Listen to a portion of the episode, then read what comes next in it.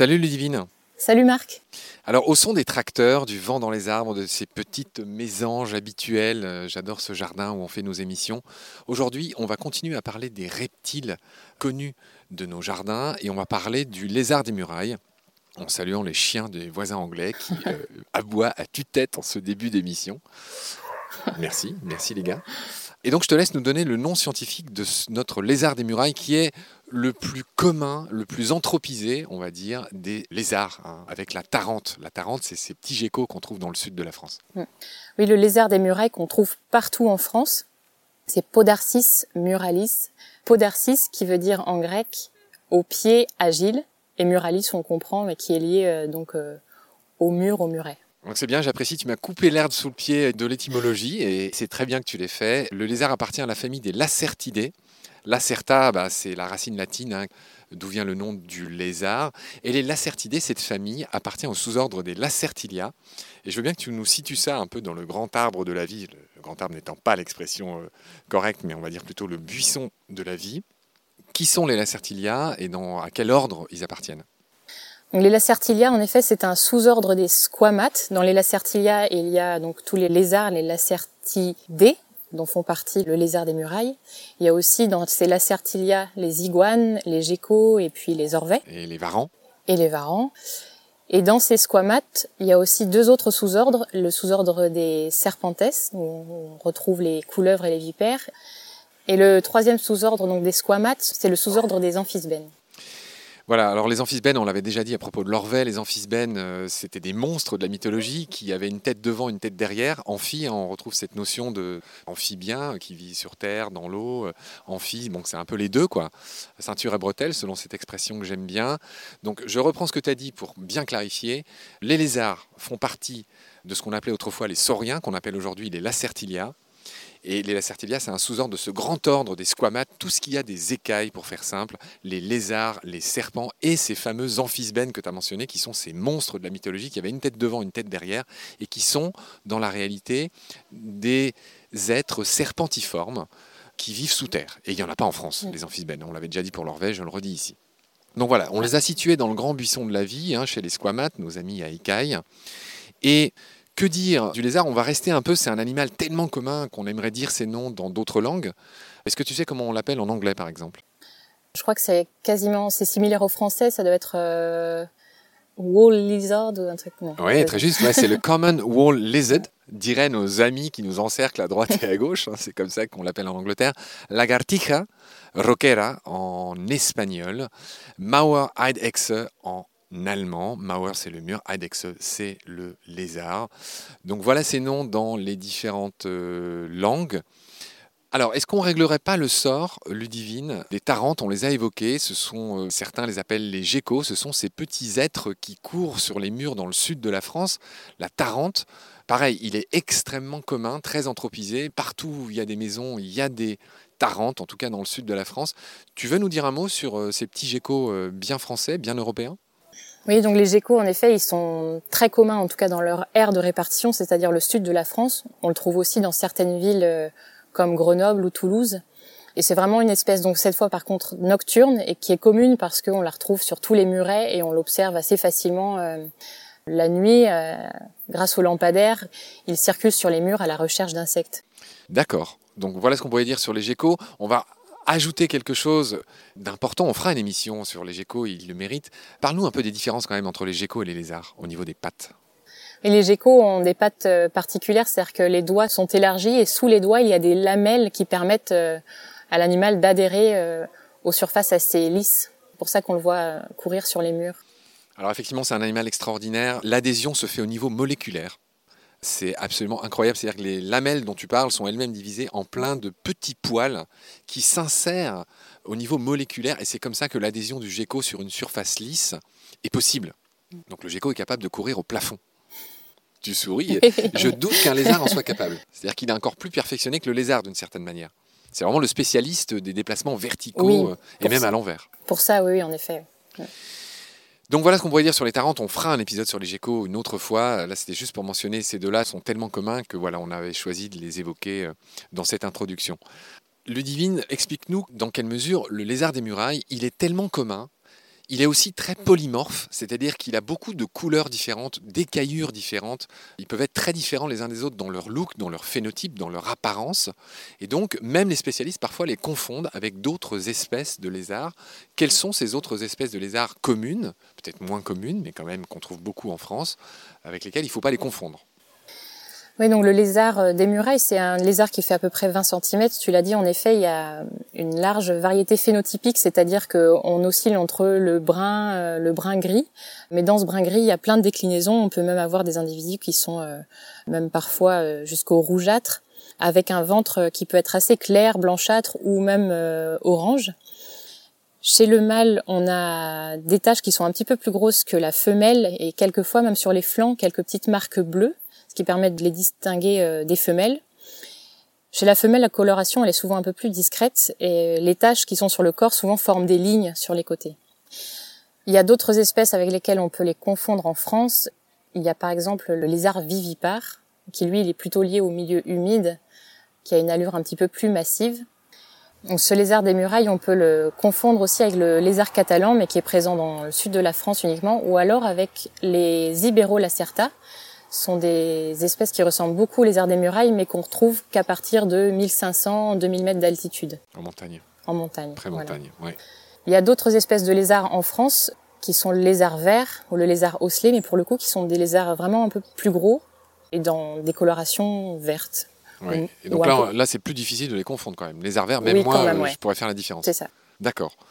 Ludivine, les lézards ont un territoire qui est assez petit, d'une quinzaine de mètres carrés. Est-ce que c'est ça, c'est le cas, même dans les maisons? On a l'impression qu'il y en a plein partout. Oui, il y en a plein partout, mais euh, chacun défend son petit 15 mètres carrés.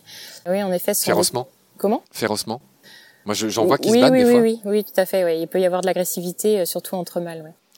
Alors, ça fait une bonne transition. Est-ce que même quand ils s'attaquent entre eux, les lézards peuvent perdre leur queue comme l'orvet, comme on avait dit, avec cette faculté d'autotomie, c'est-à-dire cette faculté de se couper soi-même la queue Incroyable. Mm, mm.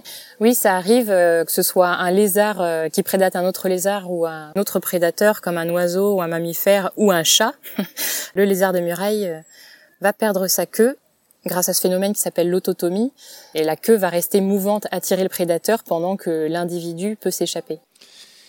D'accord, donc euh, l'autotomie, alors on rappelle que c'est une belle invention euh, de la nature. Tu viens d'expliquer à quoi ça servait. Hein. C'est une sorte de leurre qui gigote et qui offre un leurre qui détourne l'attention de prédateurs ou d'adversaires. Et ce qui. Quand l'individu a perdu sa queue, cette queue repousse. Elle repousse, mais par contre, elle repousse sans écaille. Souvent, donc, ça se voit. Un individu qui a perdu sa queue, la queue est différente. Souvent, elle est plus courte. Plus terne. Elle est plus terne, et puis euh, le bout est un peu plus arrondi, l'extrémité est un peu plus arrondie, et elle est sans écaille. Oui, alors pour les spécialistes Ludivine, il y a une écaille particulière euh, bah, qu'on aimerait mentionner, c'est l'écaille massétérique, qui apparemment est caractéristique chez le lézard des murailles. Pourquoi? C'est quoi cette écaille massétérique?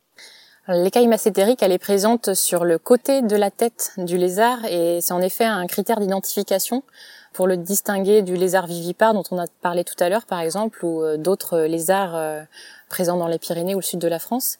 Et c'est une écaille qui est euh, plus grande que les autres et présente au milieu des écailles temporales. D'accord. Bon, voilà, ça c'était le petit écho qu'on paye aux spécialistes. On va enchaîner sur le fait que les lézards, alors là on va dire plein de gros mots, mais on va tous les expliquer. Les lézards sont poikilothermes, ectothermes, héliothermes et tigmothermes. Alors, toujours pareil, l'étymologie notre ami, on va expliquer tout ça. Alors déjà, poikilotherme, ça veut dire quoi? Poikilotherme, ça veut dire que la température euh, interne de l'individu varie en fonction de celle de son environnement. Elle n'est pas stable comme la nôtre, par exemple. Très bien. Ectotherme? Ectotherme, ça veut dire que l'individu a besoin de la chaleur du milieu environnant pour réguler sa propre température. Voilà, donc euh, d'où le fameux terme lézardé, hein, euh, on va en parler. et ben, c'est justement ce que signifie héliotherme. Héliotherme, oui, lézardé, c'est-à-dire que le lézard procède à l'héliothermie, c'est-à-dire qu'il s'expose au soleil pour pouvoir capter cette chaleur et réguler sa température interne. On a l'impression qu'il bronze, en fait il se met au soleil, tout simplement, bah, comme on fait nous, hein, pour se chauffer au soleil? Et donc le dernier mot, c'est tigmotherme. Et tigmotherme, c'est quand euh, après une grosse journée ensoleillée, euh, les pierres ou les supports ont bien chauffé, Là, le lézard vient euh, sur ces supports pour bénéficier de la chaleur euh, accumulée euh, sur la pierre, sur une souche, etc. Cette racine tigmo, on en avait parlé avec toi à propos du lierre, c'est tout ce qui concerne le contact. Et donc, il se chauffe par contact. Oui, C'est-à-dire que juste euh, bah, en se posant sur un rocher chaud, il absorbe euh, la chaleur du rocher. Donc voilà, on a vu tous les modes qui permettent à un lézard de se chauffer, de se réchauffer, d'ajuster sa température. Et ajuster la température pour un lézard, c'est 95% de son temps. Donc c'est beaucoup, c'est pour ça que on on le voit vraiment euh, souvent dès qu'il fait chaud. La journée sur les murets, etc. C'est 95% de son temps, le reste étant consacré à chasser, etc. Donc le mot lézarder n'est pas un vain mot. Non. Cher Ludivine. Très bien. Du chaud au froid, il n'y avait qu'un pas que je franchis maintenant. Encore un mot euh, très joli, très intéressant.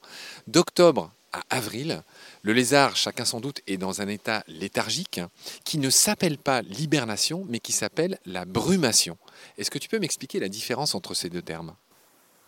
La brumation, c'est vraiment l'hibernation, mais c'est un terme euh, spécifique euh, utilisé pour les reptiles, pour ces animaux Pour les animaux à sang froid. à sang froid.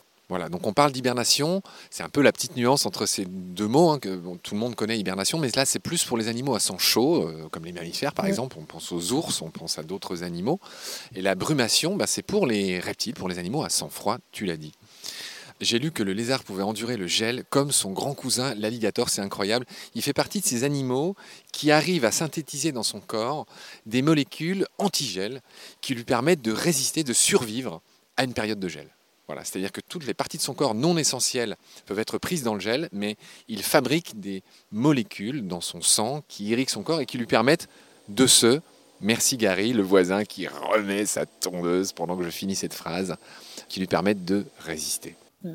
Ludivine, on va un peu parler du mode de déplacement du lézard. Moi, je les trouve incroyables. Chacun sait qu'ils sont incroyablement rapides, agiles. On a vu que l'étymologie de son nom scientifique venait de là, Podarcis muralis les pieds agiles, hein, c'est ça que veut dire Podarcis.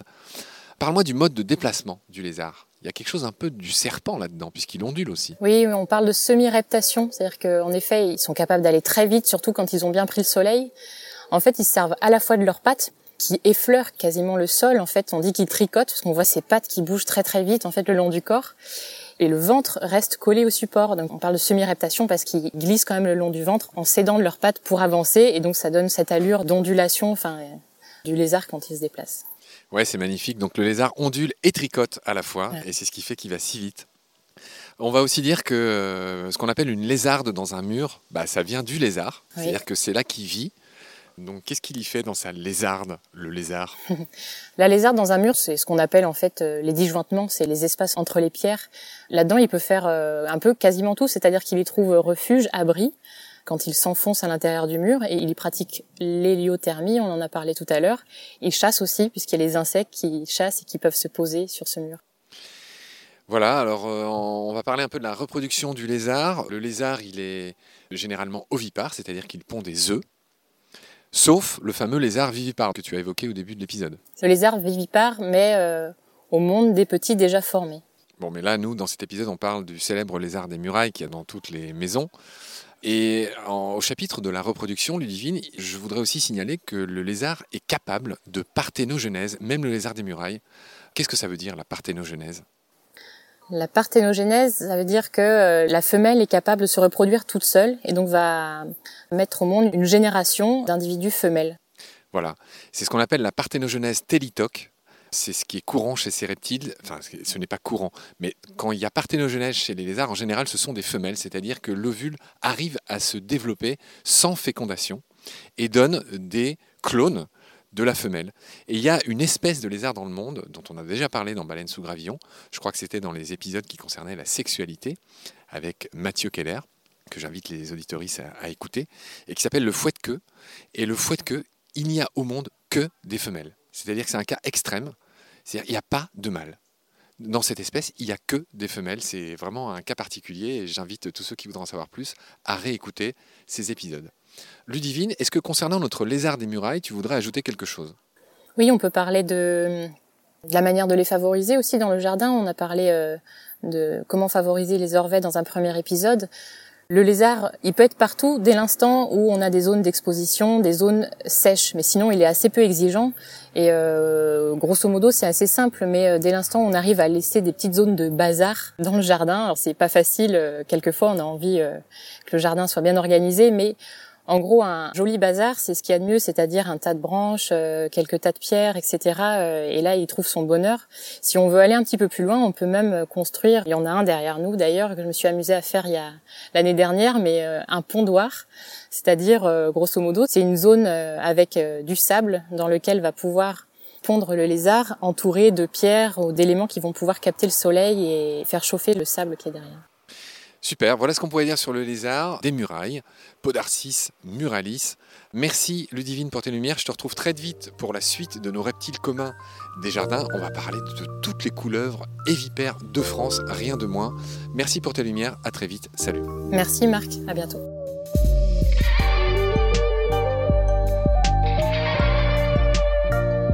C'est la fin de cet épisode, merci de l'avoir suivi. Pour continuer, nous avons besoin de votre soutien et vous pouvez nous aider simplement, en quelques clics et gratuitement.